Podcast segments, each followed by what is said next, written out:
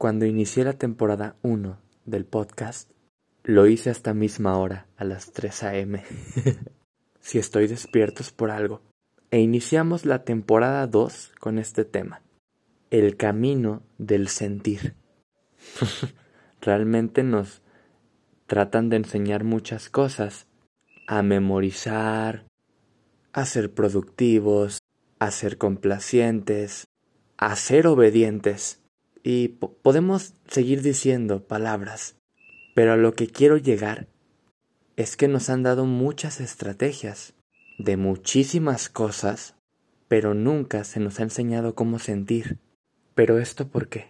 Es muy simple, el camino del sentir es la clave para la trascendencia, es la clave para que tú puedas vivir desde tu divinidad, totalmente en tu esencia, libre, consciente, pleno, plena, poderosa, poderoso.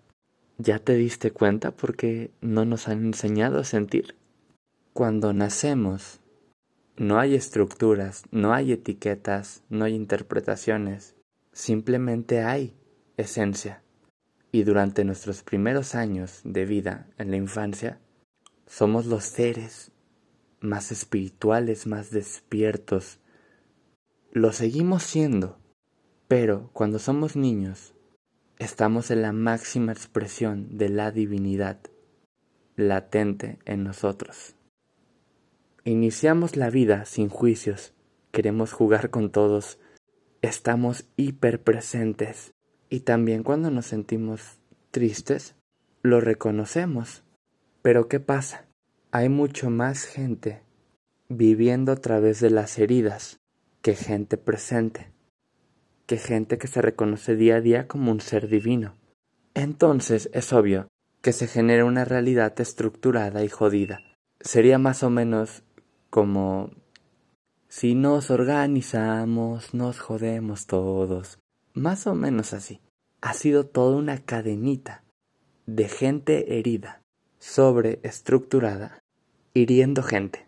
En ese momento en la infancia no tenemos tantos recursos, poder u otros elementos que puedan apoyarnos a defender nuestra esencia divina.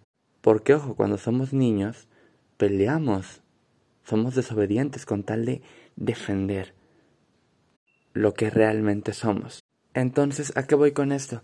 Una forma de hacerle creer a los seres humanos que están limitados es creando etiquetas. Y no digo que las etiquetas sean malas, simplemente que las etiquetas han sido una estrategia para controlar a la gente. Una forma de hacernos creer que lo que sentíamos, pensábamos, no era válido, porque había una serie de reglas que si no las obedecías, te convertías en, en el enemigo de alguien ya sea de Dios, ya sea de alguna sociedad, de algún grupo, pero sobre todo, y lo que voy a decir es fuerte, si tú no seguías las etiquetas, la serie de normas que, que son esenciales según para vivir bien, te ibas a convertir en enemigo de tus padres. Y así le pasó a la gran mayoría de niños. Se dieron cuenta bueno, no, no se dieron cuenta porque esto es algo falso. Les hicieron creer que no iban a poder sobrevivir si se expresaban tal y como eran. Entonces, prefirieron tomar el camino que todos, que todos, la mayoría ha tomado, fingir ser alguien más, ponerse una máscara, ponerse una etiqueta, yo soy lo que papá, mamá, eh, la religión de mi papá, quiere de mí. Y lo más irónico es de que ni siquiera es la religión de tu papá tampoco. Tu papá tiene una etiqueta también.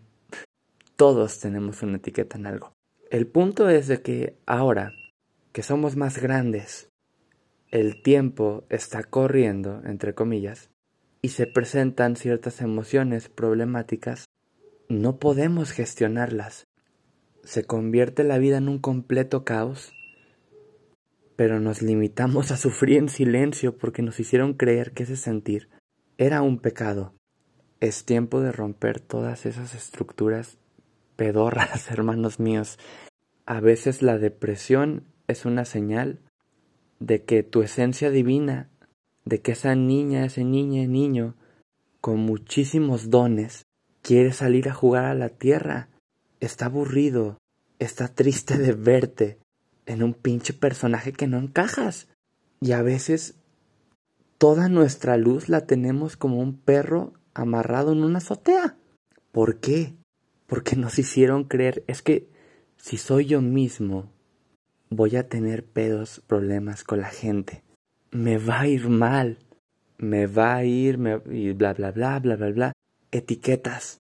Es que cuando pienso en retomar eso que quiero, yo siento que bla, bla, bla, bla, bla, bla.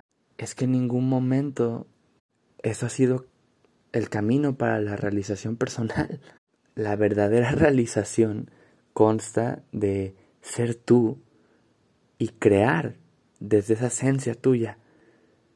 Es por esto del nombre de este episodio.